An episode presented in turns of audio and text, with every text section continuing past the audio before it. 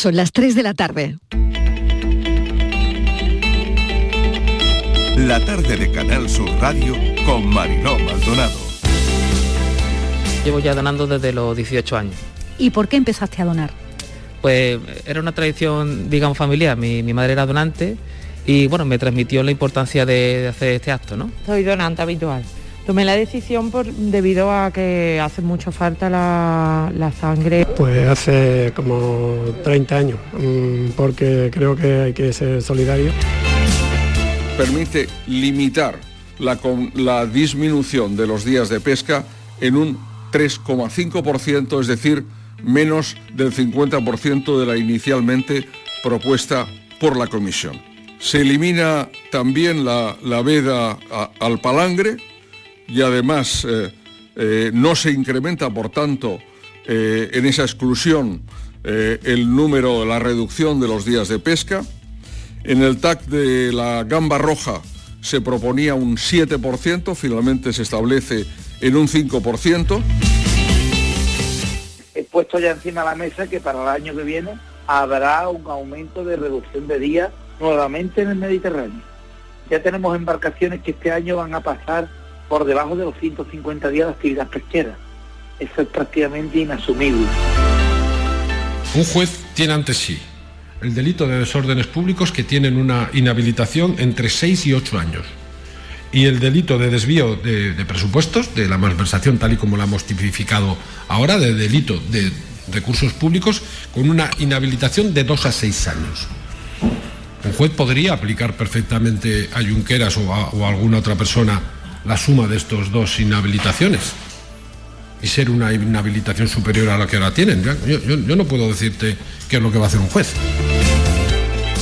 Sobre los hechos probados de la sentencia del procés, no hay ningún hecho de los que se cometieron en el año 2017 que quede despenalizado. Ninguno.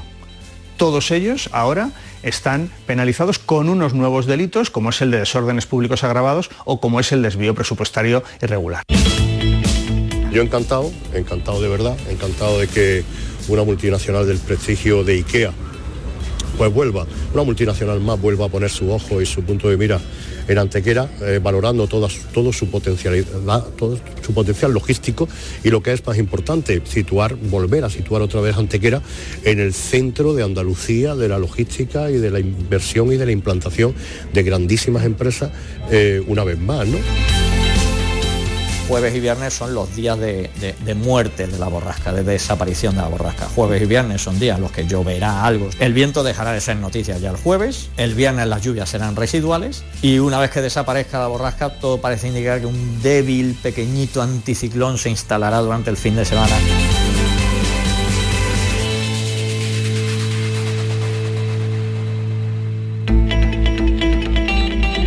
La tarde de Canal Sur Radio con Mariló Maldonado. ¿Qué tal? ¿Cómo están en nuestra línea de audios los sonidos del día? Son los sonidos que nos han llamado la atención. Desde esta mañana la borrasca Efraín atraviesa nuestra tierra, sigue dejando agua en Andalucía, incidencias en Huelva, en colegios de Aracena, avisos por fuertes vientos este martes en toda Andalucía e intensas lluvias en cinco provincias. Día de lucha Día de lucha con el paraguas por el viento y la lluvia. Los avisos en Almería, Córdoba, Huelva, Jaén y Sevilla se prevén durante todo el día. En Cádiz y Málaga se activaron a las 6 de la mañana y en Granada al mediodía. Las lluvias las tenemos hasta el viernes. Atención al cauce de los ríos que pueden crecer inesperadamente. Hemos recuperado la media histórica de un mes de diciembre, así que esta lluvia nos hacía mucha falta. La cuenca de Guadalquivir, después de una sequía asfixiante, empieza a recuperar sus niveles. Las reservas hídricas están creciendo en 57 hectómetros cúbicos. Están las reservas en un 24%. Hay un cambio de tendencia al menos. En Grazalema pueden caer 60 litros por metro cuadrado. En Doñana ya se nota en el curso de las marismas que ha cambiado. Los cauces empiezan a llevar agua. Qué triste noticia. Muere el pequeño Daniel, Dani, el niño que desapareció junto a su abuelo en Manzanilla, en Huelva. Llevaba desde el jueves ingresado en el Virgen del Rocío de Sevilla. En el coche de su abuelo lo encontraron con falta de oxígeno al estar horas dentro del coche. Tristeza infinita e inmensa de sus familiares y allegados. La investigación sigue abierta. Otra noticia tremenda, los cadáveres de dos mujeres en estado de congelación que se han encontrado, parece que sin signos de violencia, han aparecido cerca del albergue universitario de Sierra Nevada en el hoyo de la mora. Una de las hipótesis ahora mismo que se está barajando es que estuvieran haciendo senderismo y les sorprendiera una tormenta de nieve. Nuevo día de tensión. Ya saben que el gobierno intenta acelerar y cerrar todas las leyes que están generando ruido. Objetivo arrancar el 2023. El acelerón ha llegado a la sedición, la malversación, la ley trans. Salen adelante los postulados de Podemos y la ley de bienestar animal, ley de familias y ley de universidades. El acuerdo de pesca también se ha hablado que hoy no favorece a Andalucía, reducción del 7% de los días permitidos para faenar perjudica al 60% de la pesca de arrastre. Planas, el ministro de Agricultura, dice que va a suavizar las consecuencias. Hace falta sangre de todos los grupos, han bajado las reservas y se necesitan donantes, así que antes de que acabe el año hay que animarse.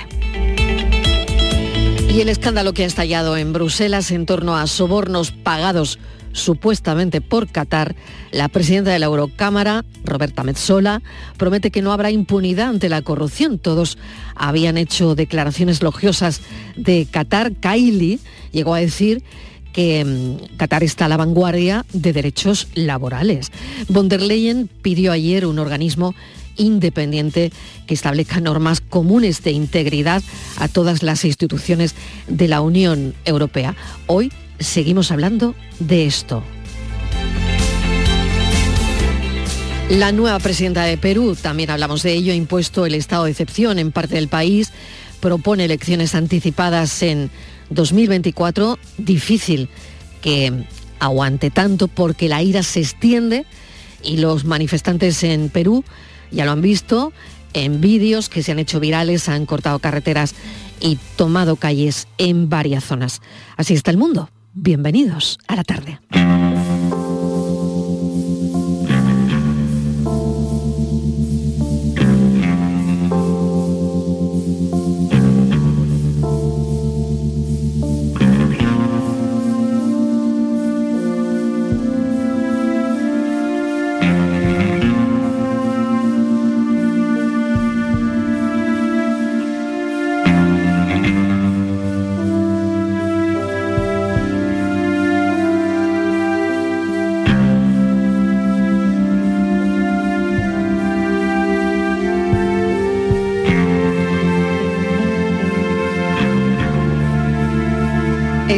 Música nos lleva directamente a los años 90. Seguro que ya han reconocido la música.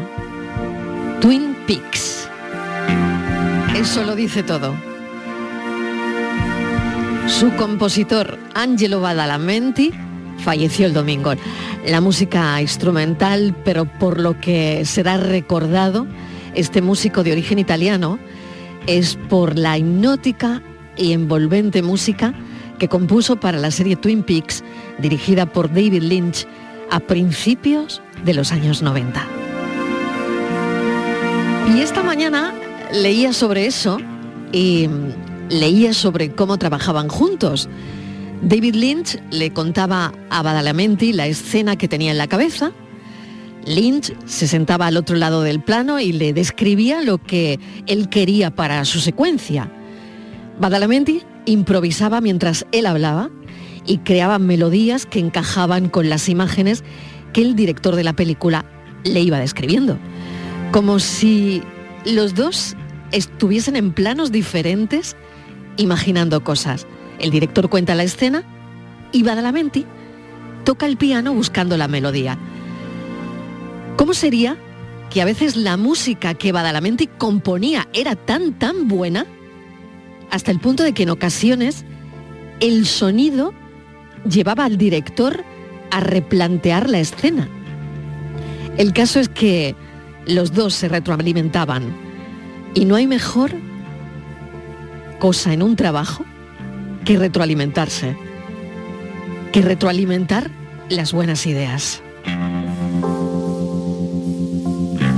Como si la viera Laura Palmer saliendo de un bosque oscuro, caminando hacia la cámara, cuando Lynch escuchó los primeros acordes de esta composición de Badalamenti, le dijo, no cambies ni una sola nota.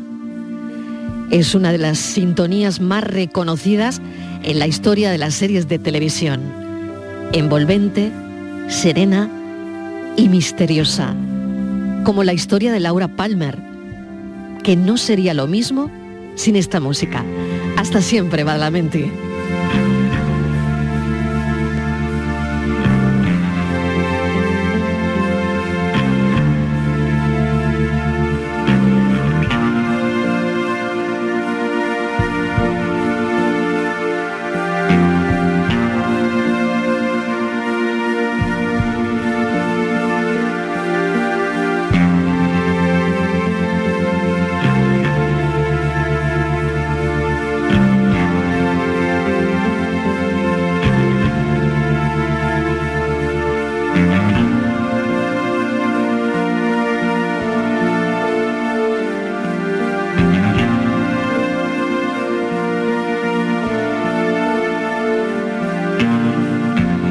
Música instrumental que arropa esta hora de la tarde. Es seguro que si están viendo llover tras un cristal, pues todavía tiene mucho más énfasis todo.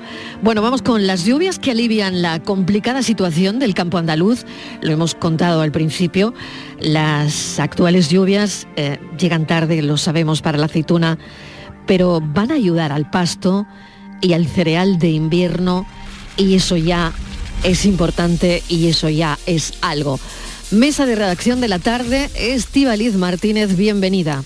Hola Mariló, ¿qué tal? Buenas tardes. Sí, han tardado, pero las lluvias por fin han llegado a Andalucía y han aliviado la complicada situación que atraviesa el campo andaluz. Fíjate Mariló, la superficie de trigo que estaba al 5% de lo habitual, por ejemplo, en Lebrija, ahora está al 50%. Así una larga lista de semillas que se han plantado ahora que se sabe que va a haber agua para regar. Los más optimistas en el campo se han atrevido, Mariló, a plantar brócoli, coliflor, cebolla y zanahoria, que hasta la aparición de estas lluvias ni se planteaban sembrar. Eh, fíjate, Mariló, que a finales de noviembre la extensión de siembra en el Bajo Guadalquivir por ejemplo, de zanahoria, de cebolla, de coliflor, te hablaba también del brócoli, de la alcachofa, apenas llegaba al 15% y ahora ya se ha triplicado y ronda el 60% según cálculos de COAC. El viñedo, la remolacha de secano, los cultivos de cereal son los grandes beneficiarios de las lluvias caídas en los últimos días. Fíjate, la remolacha de azúcar que hay una carestía a nivel internacional de caña de azúcar porque los países productores como por ejemplo Brasil lo que están haciendo es destinarlo a la fabricación de bioetanol. Pues bien, las grandes empresas de alimentación están ofreciendo muy buenos precios y los agricultores andaluces, que son muy espabilados, han visto una buena oportunidad de recuperar su siembra, animados por supuesto por estas lluvias. Podemos decir, Mariló, que esta lluvia cae como maná para eh, algunos cultivos mm. andaluces. Sin embargo, hay que decir que las intensas precipitaciones que han traído esta borrasca Efraín llegan tarde, en cambio, para el olivar, que parece ser que no está tan, siendo tan bueno esta, esta lluvia. Vamos a charlar un momentito con Eduardo López, secretario de organización de Coaja Andalucía, responsable del agua. Señor López, bienvenido. Gracias por atender la llamada de la tarde. Hola, ¿qué tal? Buenas tardes. Bueno, ¿cómo está la situación ahora mismo?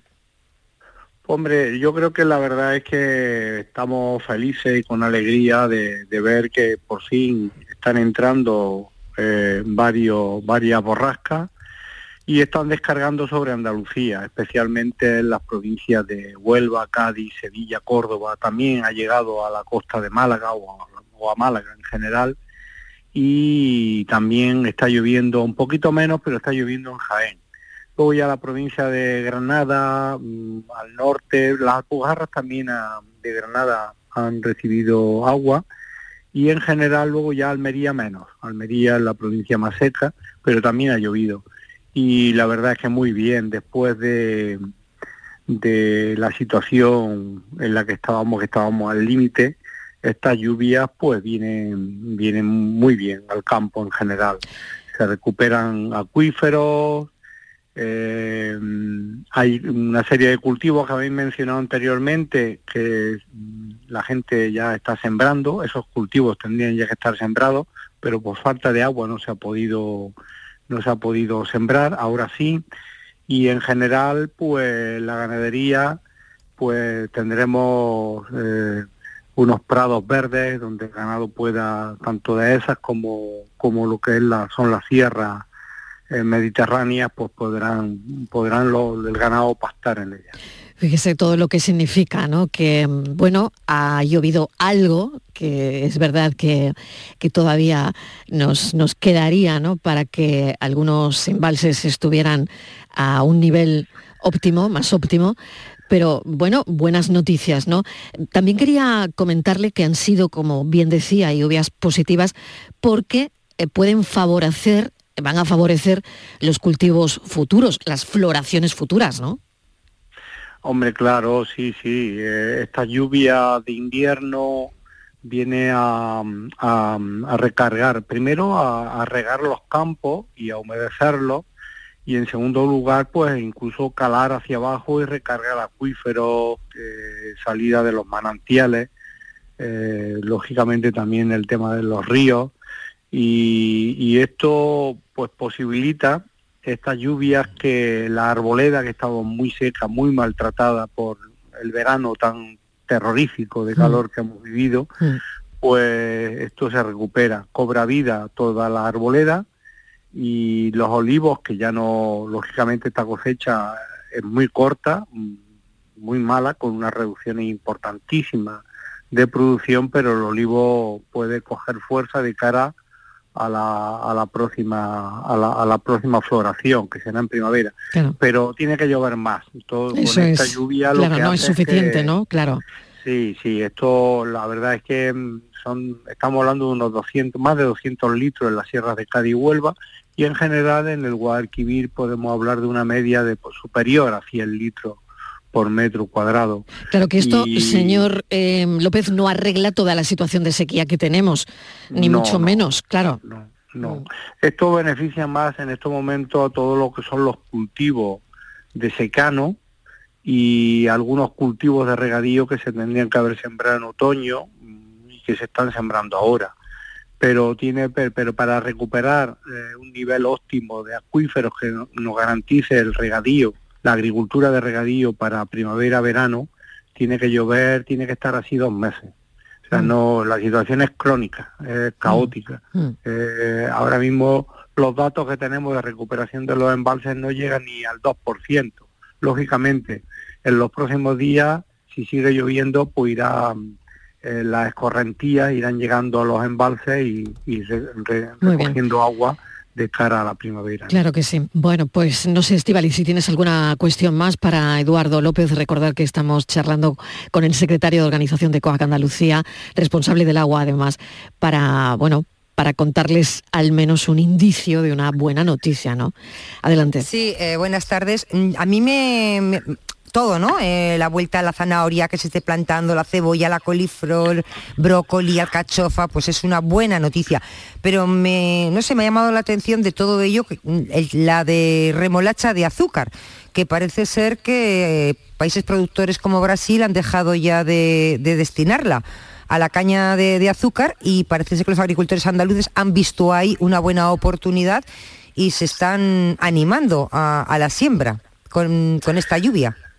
Sí, la verdad es que la cuestión del azúcar trae cola porque hace ya unos 15 años la Unión Europea puso un programa de reconversión de la industria azucarera y de la siembra azucarera, hubo una indemnización para no sembrar y la, experiencia de los últimos años nos dice que, bueno, que el azúcar está teniendo mucha competencia, eh, no solamente para el consumo humano, sino para otros destinos, incluso para el tema de los refrescos y bueno, se ha, multiplicado el precio eh, y eh, falta azúcar en España. Somos muy deficitarios, siempre hemos sido deficitarios, pero en el último año aún más. Se han desmontado eh, lo que eran las la fábricas de algunas azucareras en el sur de España, concretamente en Sevilla.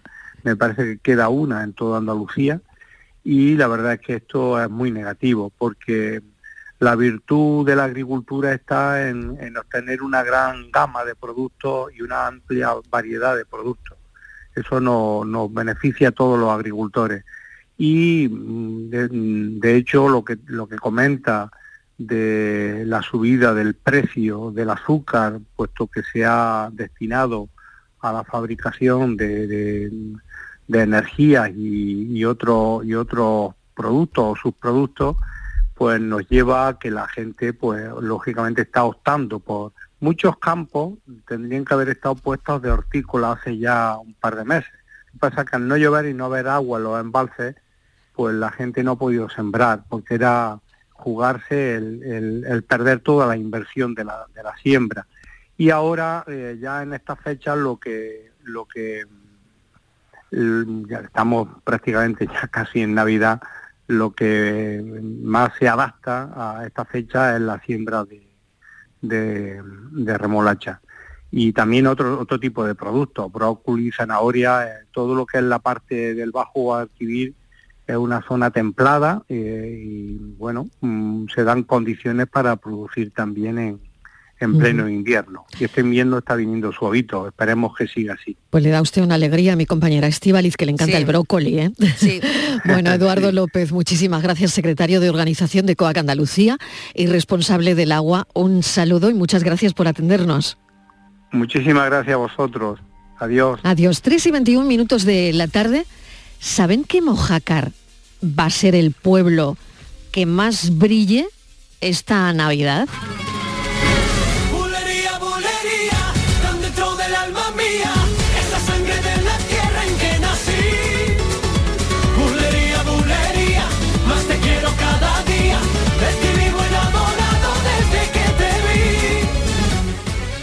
Estivaliz me va a contar por qué Mojácar es el pueblo que más va a brillar esta Navidad. Mojácar en Almería. A ver, ¿por qué? ¿Por qué? Que ya tenemos sonando a Bisbal. Ha ganado el concurso de Ferrero Rocher, Marilao. Bueno, qué barbaridad. Y fíjate, eh, le ha ganado. Eran Sí. finalistas Santillana del Mar. pueblo Le que ha ganado conozco, Santillana del Mar. Cantabria, que es precioso. Ah, sí. Y le ha ganado a Insa. No conozco, es un pueblo que está en Huesca. Pues dicen que es una maravilla en Huesca, que ¿no? Efectivamente, es una, no, eh, una maravilla. ¿Qué supone ganar este concurso, Marilo? Pues algo tan espectacular como ser la localidad de España que va a tener una iluminación navideña de ensueño que va a quedar de manera permanente y que va a atraer durante toda la Navidad a miles de turistas de toda la geografía española. Fíjate, han sido muchas, muchas las personalidades, instituciones, comercios, vecinos que han mostrado su apoyo, que han votado a Mojácar. Por ejemplo, uno de los primeros fue el embajador de, de Almería, uno de los embajadores, David Bisbal, que le estamos Hombre. escuchando, ¿no? Fue una de las primeras caras conocidas que pidió que Mojácar fuese iluminado por Ferrero. Lo hizo además al poco de conocer la candidatura y también Mariló hizo un concierto previo con motivo de sus 20 años sobre las tablas y allí también aprovechó la ocasión. Son muchísimos, fíjate, Carlos Herrera también ha votado, eh, la periodista Isabel Jiménez, su Muy compañero bien. también el periodista David Muy Cantero, bien, Seila muy Torres, bien, muy bien. Hombre, también. es que ha tenido apoyos, Pero ¿no? fíjate, Claro. otro cantante, Oye, que Fran si nos hubiesen preguntado a nosotros también, hubiésemos También. votado por Mojácar. José pero sin ninguna duda, ¿eh? del pero sin ninguna duda. del grupo Ketama. Yo Claro, que sé muchísimo, hombre. la actriz eh, Luisa eh, Martín, yo que sé, Mariló. Eh, mira, el ganador de Masterchef, también almeriense, un chef, Juan Manuel, Hombre. el sindicalista Cándido Méndez, el diseñador de moda Sergi Real, yo que sé, el, el mundo del deporte, por ejemplo, bien, la no sé campeona qué. del mundo de Kaisur. Claro, que es de también- todo, de todo. Claro, o sea que como verás, también es futbolistas, modelos, bueno, de todo. Así que, claro, sería, bueno, una lista interminable, ¿no? Toda la gente que ha votado para que Mojácar brille como nunca esta Navidad. No me dejes sin tu amor, a tu lado no hay pesares, no hay dolor. Es que imagínense por un momento, el blanco de las casas, ese, ese marrón de la tierra, ese azul del mar, es que solamente a Mojácar le faltaba el dorado de las luces de Navidad. Para brillar todavía más. Alcaldesa de Mojácar, Rosa María Cano Montaya, ¿qué tal, la alcaldesa? Hola, buenas tardes. Enhorabuena, buenas tardes. enhorabuena.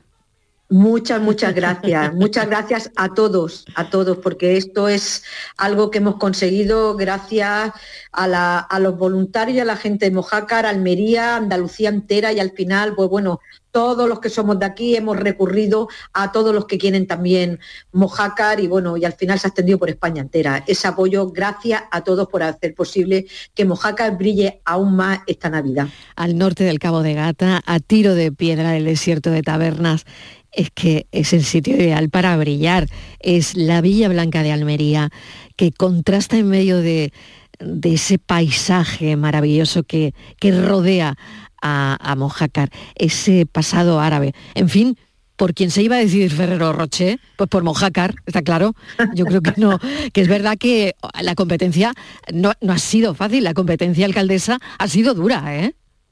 Sí, sí, sí ha sido dura porque son dos pueblos muy bonitos también, están dentro de los pueblos más bonitos de España y bueno, al final pues alguno de los tres tenía que llevárselo y se lo ha llevado pues el que más votos ha tenido, que ha sido Mojácar. Al final, bueno, pues la gente ha demostrado ese cariño que nos tiene eh, en clave voto. Claro. Además que los vecinos hicieron un vídeo promocional eh, que estuvo bastante bien con, bueno, pues pidiendo ¿no? ese, ese voto. Así que ha tenido a los vecinos también muy implicados en este asunto. Sí, hicimos un reto eh, que consistía en, en cuántas personas éramos capaces de juntarnos para comprarnos un bombón Ferrero Rocher a la misma vez. Bueno, es otra forma de visualizar, de ponernos, de llamar la atención, de, de- de tocar cacerola, decir, "Ey, que estamos aquí, venir. Y aprovechábamos ese acto pues para que toda la gente que venía de fuera, pues que nos votaran. Y bueno, y llegamos a conseguir eh, pasadas las 3.000 personas, ¿eh? Te lo digo por los bombones que compramos. Qué barbaridad, qué barbaridad. Bueno, pues eso ha estado fenomenal, ese reto. ¿Y qué supone, alcaldesa, pues esta historia para, para Mojácar? Pues mirar, eh, Mojácar es un pueblo que, como todos sabéis, eh, es un pueblo turístico que vivimos principalmente pues, de, pues, de, de la época estival. Y cuando pasa pues, el puente del Pilar, la verdad es que nos quedamos pues, bastante solos. Eh, se cierran muchos establecimientos porque no se pueden mantener. Y por la experiencia de la per- del- pueblo que nos apadrinó, que ganó el año pasado Peñíscola, eh, ha tenido, las luces llegan a traer a tantísima gente para ver, nuestro, ver los municipios iluminados por Ferrero Rocher, que se convierte en un mes de agosto.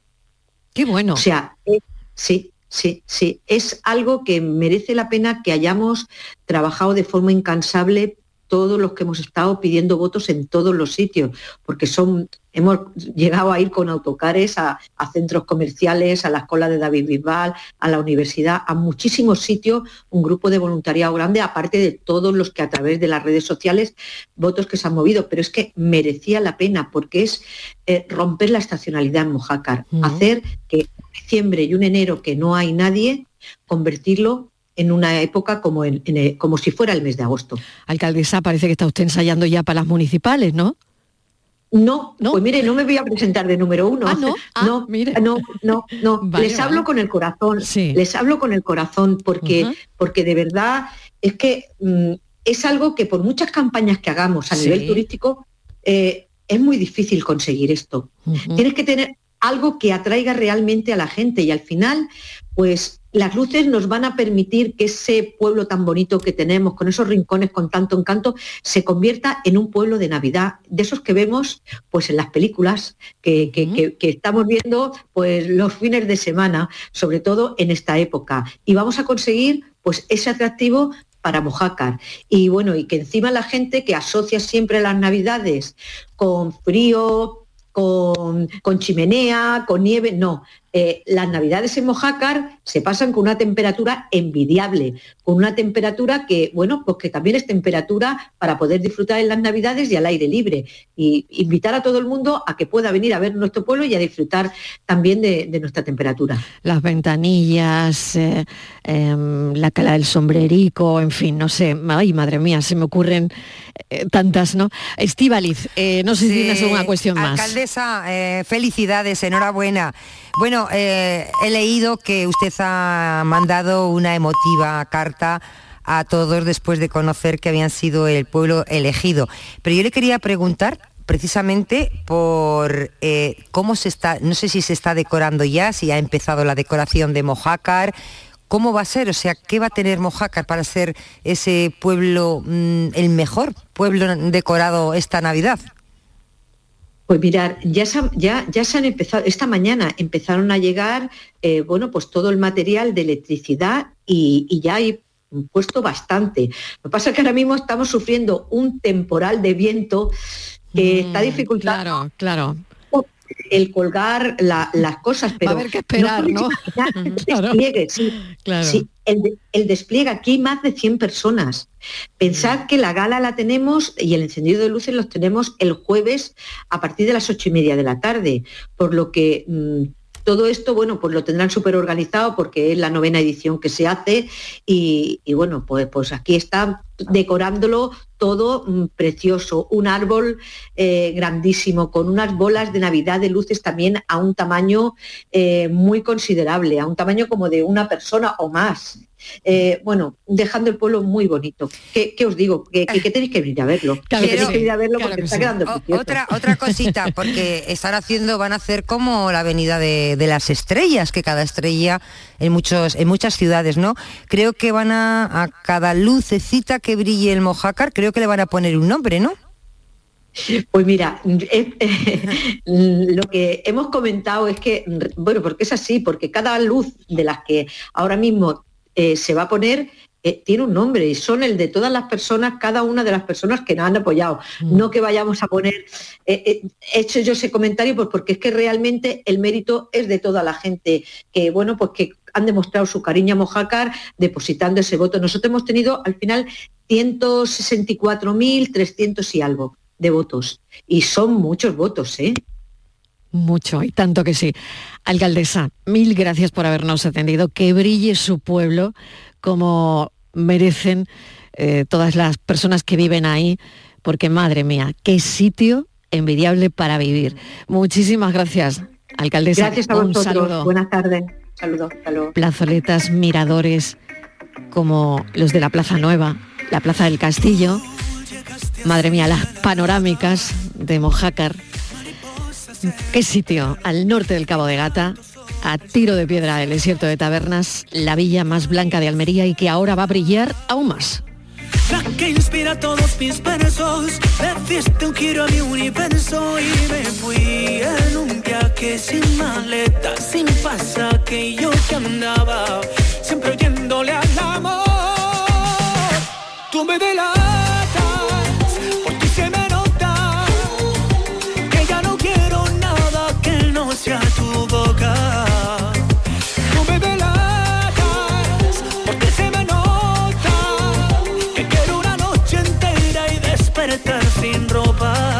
La tarde de Canal Sur Radio con Mariló Maldonado. También en nuestra app y en canalsur.es. Somos la generación más inclusiva y diversa de toda la historia. Compartámoslo, gritémoslo, démoslo todo, sintámonos orgullosos. Pero sobre todo, aprovechémoslo. Si nos dejan, tenemos la oportunidad de crear una sociedad en la que todos seamos protagonistas. Tú también. Grupo Social 11. Generación Inclusión.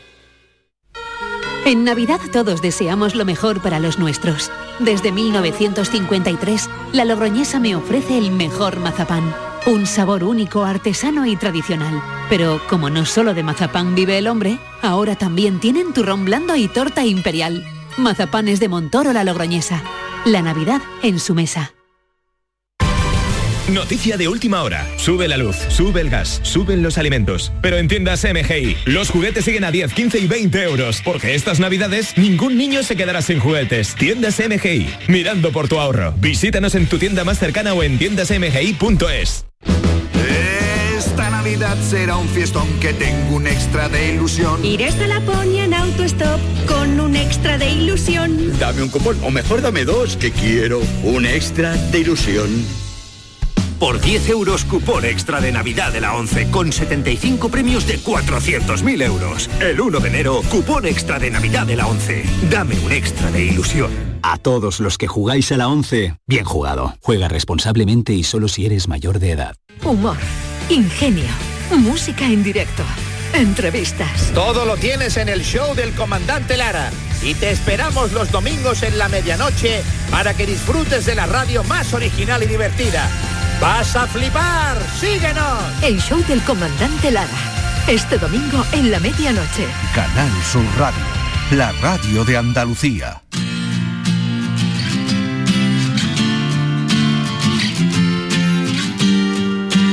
La tarde de Canal Sur Radio con Mariló Maldonado.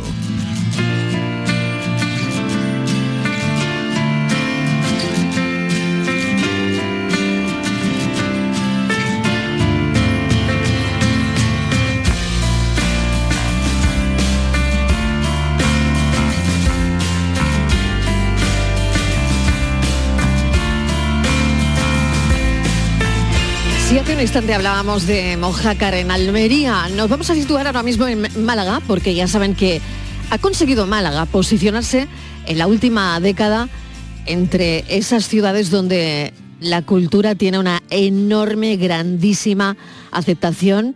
Además, lo saben hacer muy bien. En cada rincón de la capital malagueña se puede encontrar eh, espacios que, que huelan a cultura, pero no solo eventos culturales, sino eventos que tienen que ver, como bien saben, con el cine, eventos que tienen que ver con la moda y a veces a medio camino, como es el que les vamos a presentar, entre la moda y el cine, porque se dan por primera vez la mano.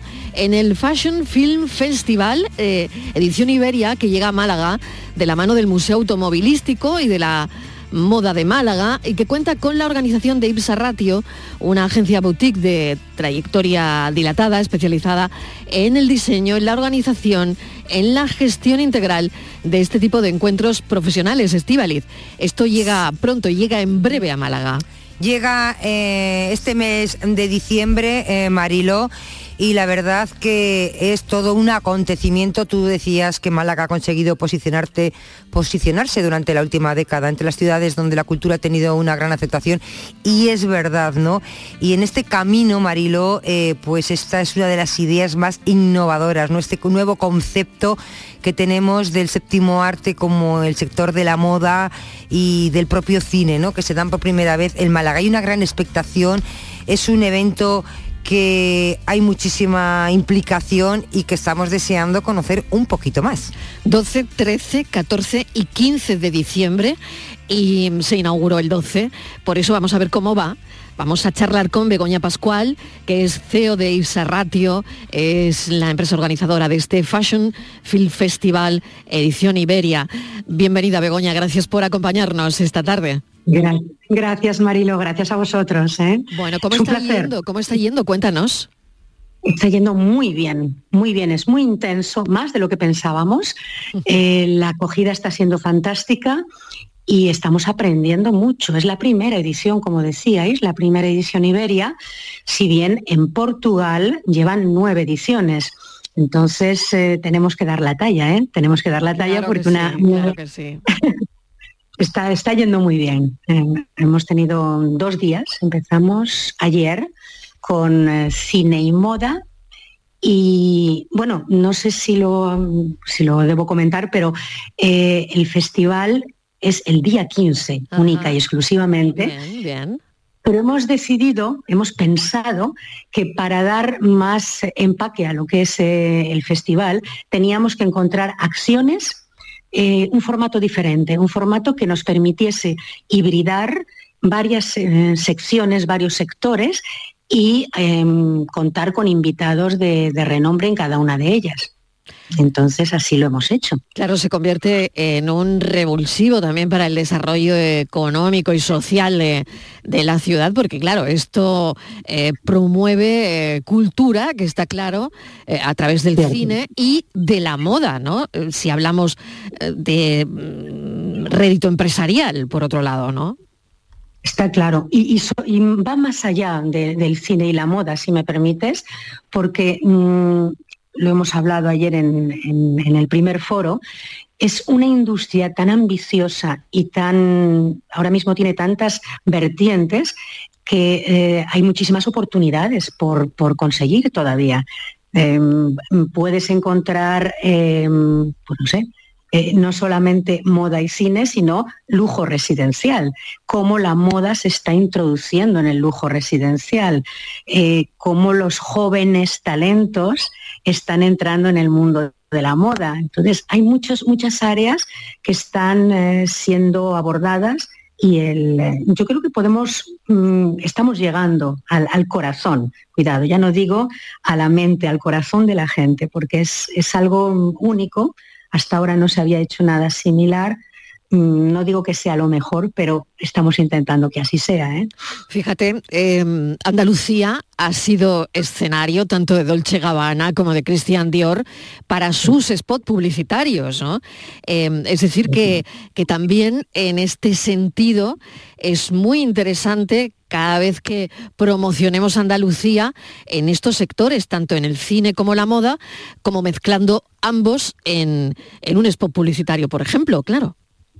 Está claro, está claro. De hecho, eh, como apuntas eh, muy bien, en Sevilla, también ahora hace una marca como Dior ha, hecho su, presentación, no de spot, una presentación en directo, pero ahora cada vez más, cada vez más se buscan lugares con un olor a autenticidad, que, que nos lleven a los orígenes, a las tradiciones, y eso unido a la innovación y a lo que es el mundo de la moda, que, no tiene ahora mismo límites, puede dar un...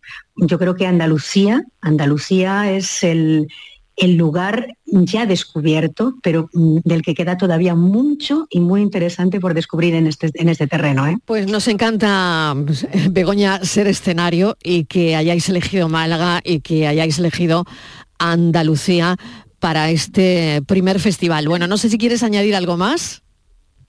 Pues em, Nada más, solamente daros las gracias por, por esta ventana, que es, una ventana muy interesante, muy, muy dinámica, e invitar a todos los, eh, los malagueños y a los andaluces que estén por, por Málaga a, participar de estas acciones en horario de mañana, si lo desean.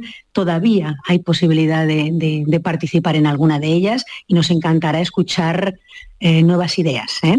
Que quería preguntar algo rápidamente, que me, estoy fuera del tiempo. Muy rapidito, buenas tardes. Es que me parece una idea tan original y quería preguntarle, cuando eh, ponen la mirada en Málaga como sede de esta primera edición ibérica, ¿no? Y de hacer de esa propuesta también eh, la marca Málaga.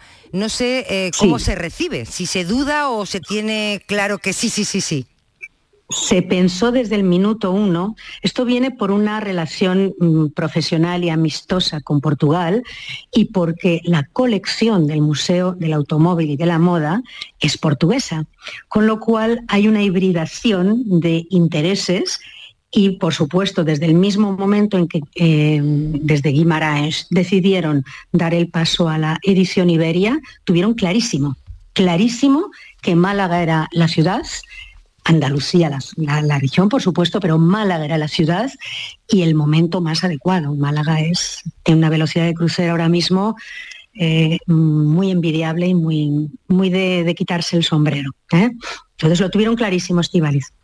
Begoña Pascual, mil gracias, de verdad, ha sido pues es un placer y sobre todo mm, animar a que se hagan más eventos como este en Málaga, de Ibsarratio o en Andalucía, porque bueno, no hay eh, no hay fronteras. No, hay fronteras. Exactamente. Mil gracias. Un saludo y mucha suerte. Día 15 de diciembre. gracias. Vamos con la foto del día, Francis Gómez. Buenas tardes, Marilol. La imagen de hoy la comenta Jorge Zapata para la tarde. Jorge Zapata es fotógrafo de la agencia EFE, jerezano y afincado en Málaga desde 2009. Obtuvo el Premio Andalucía de Periodismo en 2007 y este es su comentario de hoy. Una persona ahorcada cuelga desde el cable de una grúa en Irán. Una imagen espeluznante, aterradora. Una auténtica barbarie que la agencia iraní Mizan News ha publicado y que la agencia francesa AFP ha difundido internacionalmente. El debate para mí está claro. Antepongo elegir esta instantánea, la denuncia, a elegir una foto que por su elaboración fotográfica esté dentro de mis preferencias como redactor gráfico. Ese es mi argumento. Y a partir de aquí mi segundo debate interno. Mi foto del día no es una fotografía al uso, sino una reproducción de una imagen espeluznante que no sé cómo se hizo y que toma la cualidad de la foto, la pausa, la reflexión y obvia todo lo demás. La intencionalidad del encuadre, qué queremos decir cuando apretamos el botón, qué diafragma puse o velocidad de obturación, qué objetivo usar. Todo este argumento se me cae ahora mismo, porque llevo un teléfono inteligente y puedo ver toda la instrucción de años. Tan solo tengo que levantar el móvil, deslizar la pantalla y apretar para obtener la instantánea. Así que empiezo de nuevo. Mi foto del día es la que ilustra el diario El País en su portada a tres columnas, en un formato cuadrado, y en ella podemos observar el terror en Irán. Es una imagen absolutamente espeluznante, espeluznante, que Irán publica. Que la publica porque existe. La tarde de Canal Sur Radio con Mariló Maldonado. También en nuestra app y en canalsur.es. Escuchas Canal Sur Radio en Sevilla. Capicúa, empresa andaluza que elabora el aceite preferido por el profesional. Ahora también disponible en tu supermercado. Capicúa apuesta por la sostenibilidad y por ello lanza las primeras monodosis biodegradables. Pídelas en tu comercio habitual y también en los establecimientos de hostelería. Ayudemos todos al medio ambiente. Capicúa, el aceite para tu cocina. ¿Quieres comprar al mejor precio? Escucha, en Muebla y Nervión estamos de liquidación por cierre. Artículos de calidad con hasta el 80% de descuento. Sofás, colchones, muebles y artículos de decoración. Solo hasta el 30 de diciembre. Más información en el 955-184027 o en mueblaiCony.com. Últimos días. Date prisa, que se acaban. HLA Santa Isabel pone a tu disposición la unidad de traumatología y ortopedia especializada en pediatría, columna, hombros y codo, muñeca y mano, cadera, rodilla, tobillo y pie. Con guardias localizadas las 24 horas y los últimos tratamientos en prótesis. Consúltanos en el 954-570004 o en Luis Montoto 100. HLA Santa Isabel, contigo cuando más nos necesitas.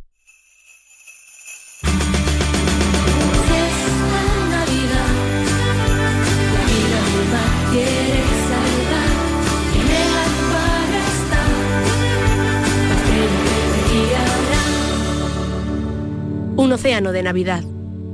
Acuario de Sevilla. Las noticias que más te interesan las tienes siempre en Canal Sur Mediodía Sevilla. Y este jueves te llegan desde Los Palacios que ultima los preparativos de la media maratón Sevilla, Los Palacios y Villafranca. Canal Sur Mediodía Sevilla. En directo desde el pabellón cubierto José Moral de Los Palacios. Con la colaboración del Ayuntamiento de Los Palacios y Villafranca y el patrocinio principal de ProDetour Turismo de la provincia de Sevilla. Esta Navidad seguimos estando contigo en la noche de Canal Sur Radio con Rafa Cremades. La noche de Canal Sur Radio. Con las mejores sorpresas, la música, diversión y todo lo que ya sabes que tiene este club. La noche de Canal Sur Radio con Rafa Cremades. De lunes a jueves, pasada la medianoche. Canal Sur Radio, la Navidad de Andalucía. La tarde de Canal Sur Radio con Mariló Maldonado.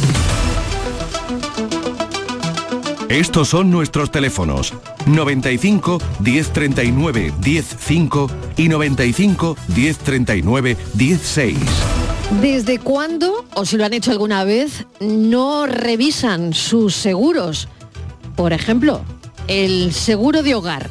¿Lo han revisado alguna vez? ¿Han leído la letra pequeña? ¿Han tenido que reclamar al seguro y les han dicho, bueno, pues esto no lo cubre? Por ejemplo, ¿no? Bueno, pues hay que estar muy atentos a todo esto, por eso hoy tenemos a otro de nuestros abogados en Andalucía Pregunta, como es José Carlos Cutiño. José Carlos, bienvenido. Hola, buenas tardes. Déjame recordar el teléfono del WhatsApp 670 94 30 15, 670 94 30 15, 670 940-200, 670-940-200, un teléfono que hay que agendarse ya, eh, lo tienen que tener en el móvil por si alguna vez lo necesitan. Y si necesitan a uno de nuestros abogados, bueno, pues aquí están para echarnos una mano. Estivali, vamos con todo, venga. Vamos con todo porque está lloviendo, Mariló, hace mucho viento, hay tormentas, tenemos inundaciones y esto está ocasionando daños en viviendas y también en los coches. Por eso eh, queremos preguntarle a OCU Andalucía qué aconseja. Tú hablabas de revisar los seguros. ¿Qué hacemos Por si tenemos ejemplo, un daño, por ejemplo. ejemplo, producido por el viento o por, eh, o por el agua? Pues lo primero que tenemos que tener es un seguro, ¿eh? porque si no tenemos seguro no hay cobertura, salvo que se den circunstancias como por ejemplo que se declare eh, zona de catástrofe o, o- o algún tipo de ayuda por parte de las administraciones públicas. Si no es así, tenemos que atenernos a los seguros. ¿Por qué? Porque mm, con independencia de que nuestro seguro eh, pueda contemplar determinadas eh, eh, circunstancias meteorológicas que puedan llegar a causar daños, determinadas lluvias muy intensas, vientos muy intensos, etcétera, en los cuales puedan dar cobertura a los daños que nos puedan causar, eh, seguramente lo que nos vamos a encontrar en circunstancias como las que estamos pasando estos días eh, son riesgos de los denominados extraordinarios, grandes inundaciones, grandes precipitaciones, vientos por encima de unas determinadas eh, velocidades que van a ser cubiertos por el consorcio de compensación de seguro. Pero ojo, el consorcio de compensación de seguro para los riesgos extraordinarios solo nos cubre en la medida que ya tengamos un seguro privado previamente contratado, sea un seguro de hogar, sea un seguro eh, de automóvil, porque sea un seguro a todo riesgo, tenga las coberturas de los daños que podamos sufrir. Por lo tanto, eh, mucho cuidado con, lo- con las circunstancias que nos podamos encontrar. Nosotros en estos casos donde no vamos a tener muy claro si estamos hablando de riesgos ordinarios o extraordinarios, si el riesgo siendo ordinario está cubierto por nuestra póliza o no, porque como decía Mariló, muchas veces no sabemos ni lo que tenemos contratado. ¿eh? Claro, Estas pólizas claro. son, son complejísimas, vemos lo que son coberturas, pero al lado vemos las exclusiones, las exclusiones a veces son más que las coberturas, es un auténtico lío. Bueno, pues lo suyo es presentar siempre la reclamación y cuando tengamos duda tanto a la aseguradora como al consorcio de compensación de seguros, que nos indemnizará si se trata de un riesgo extraordinario, ojo, en la misma medida en que tengamos cubierto el riesgo por nuestra aseguradora ordinaria, es decir, si nosotros tenemos un capital X asegurado, pues es el capital que nos va a respetar el consorcio de compensación de seguros. Si tenemos un seguro de auto que nos cubre todos los riesgos, pues el consorcio de compensación de seguros ante un riesgo extraordinario nos cubrirá todos los riesgos, pero si solo tenemos aseguradas las lunas, pues solo nos va a cubrir el consorcio las lunas que se nos rompan y- y- y no más. Claro, bueno, pues recordamos un momentito el teléfono porque este es un asunto tremendamente interesante y a lo mejor alguien tiene alguna duda. Este es el teléfono del programa. Estos son nuestros teléfonos 95 1039 105 y 95 1039 16. Andalucía pregunta a esta hora 670 94 30 15 670 94 02 00. Seguimos, Mariló.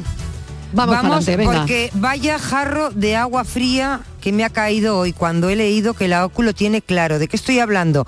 Bueno, pues todo el mundo sabe que, si no se lo cuento yo, que uno de los turrones más vendidos en Navidades, Mariló, es precisamente el turrón de chocolate crujiente. ¿eh? Sí, en ¿qué ningún- pasa? En ver. ninguna casa falta. Bueno, pues la óculo tiene claro, Mariló, más de la mitad de los turrones de chocolate que nos compramos crujientes son malos. Que, Tal que me, me a dar un disgusto. A ver. Pues ya te digo que como un jarro de agua fría me ha caído la noticia. A ver, Cutiño, explícalo bien, explícalo bien que esto es importante. que llevo comprándolo desde mediados de noviembre, ¿no? Vamos, totalmente, y en mi casa igual, ¿eh? que no Uno falta. de mis vicios. Bueno, pues bueno, mira, lo- tam- lo- también lo que el mío, decir- también el mío inconfesable, ¿eh? Lo, lo que viene a decir el estudio que hemos hecho sobre Sí. 17 turrones Venga. eh, de estos que, eh, que Mm. traen eh, un supuesto arroz inflado, ¿no? Sí, Chocolate sí, sí, sí, sobre, sí, sobre arroz inflado, es que eh, el problema es que sustituyen parte de la manteca de cacao por otras grasas que son más baratas, es decir, en 15 de los Ay, 17, de ¿eh? Eh, en vez de esa manteca de cacao, mm, nos vamos a encontrar aceite de girasol, grasa de palma, Mm. manteca Oh. de karité. Claro, esto al final también incide en, en el gusto, en el Mm. aroma. si nos fijamos muchas veces ni siquiera huelen a chocolate cuando lo- los abrimos y eso es, y eso es, un, cin- es un síntoma. También se suele eh, aderezar, claro, como no hay ese aroma a cacao, se suele sustituir con aromas artificiales y con mucho azúcar. El azúcar ronda el 50% de- del turrón. Y esto al final pues provoca en la prueba de cata, que es una de las pruebas que también hacemos, además de la de composición, eh, que, sean demasiado dulces, que, no tengan ese aroma característico, que no se fundan adecuadamente en la boca, como se suele fundir eh, el cacao, eh, que puedan ser muy duros o, o que incluso el extrusionado este de arroz o maíz, más maíz que arroz muchas veces, que se pegue a, a la muela. De hecho, fíjate que la mitad de los productos no han superado la nota mínima que nosotros hemos establecido para considerarlos como aceptables y los mejores llegan a una puntuación de 57 o 56 sobre 100. Es decir, un producto que puede resultar pues muy goloso, pero que sus características desde luego parece que no son la- las óptimas precisamente por esa sustitución de ingredientes. Vaya, vaya, pero ¿Y bueno, pero esto hay que, hay que saberlo. Claro, pero ¿cuál? Ah, sí, ¿que sí, cuál sí, no, no, no, adelante. yo, de todos, porque claro, o cómo sabemos cuál es el turrón que debemos de comprar. Pues mira, precisamente los dos que han salido mejor valorados, uno es muy barato, que es el del corte inglés, eh, que sale a, un, a 1,25 euros la tableta de un cuarto de kilo, Mm. eh, que ha conseguido un 57 sobre 100, que él ha sido el mejor valorado en degustación. Y el turrón de chocolate crujiente picó eh, a 1,99 en la tableta de 300 gramos, eh, que ha conseguido un 56 sobre 100 y que este tiene como ventaja que eh, emplea solo manteca de cacao. Es decir, tiene un ingrediente de mayor calidad que, que los analizados en la competencia. Qué interesante este asunto de los turrones, la verdad. Bueno, Mónica de Jerez nos está llamando. Mónica, ¿qué tal? Bienvenida.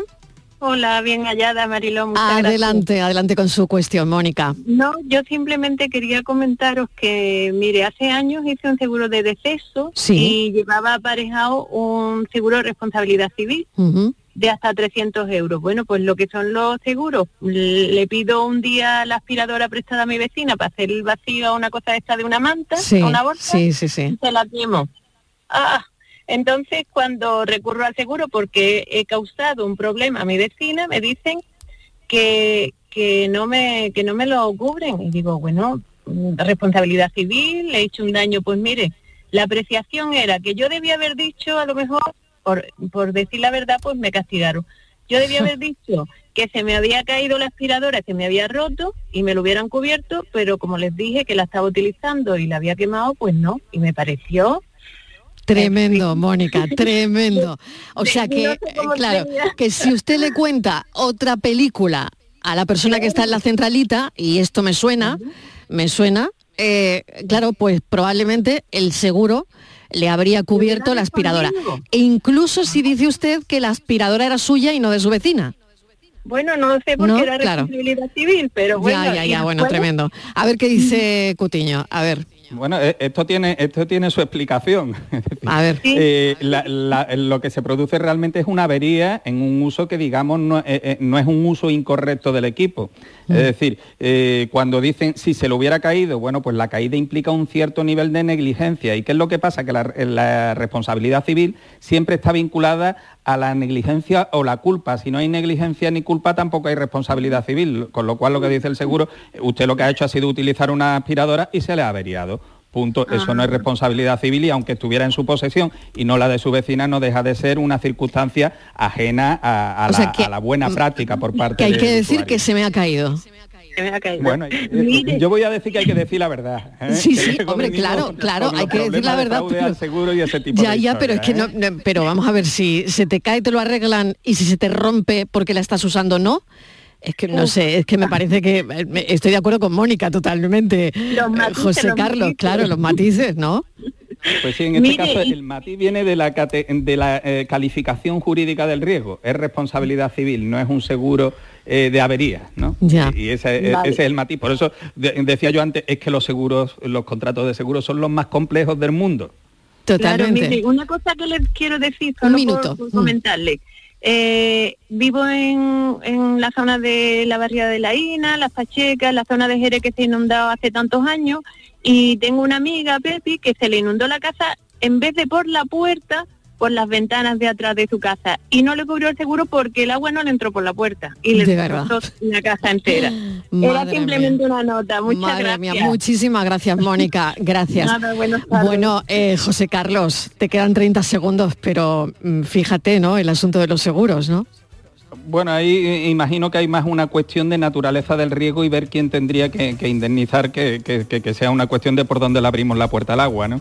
Ya. Eh, realmente son circunstancias complejas y que dependen de esa calificación que yo decía de riego como ordinario o extraordinario. Hay veces que no llega al extraordinario y nos quedamos sin cobertura, Muy desgraciadamente. bien. José Carlos, mil gracias. Volveremos a ello, Estivaliz. Venga, hasta ahora. Un placer.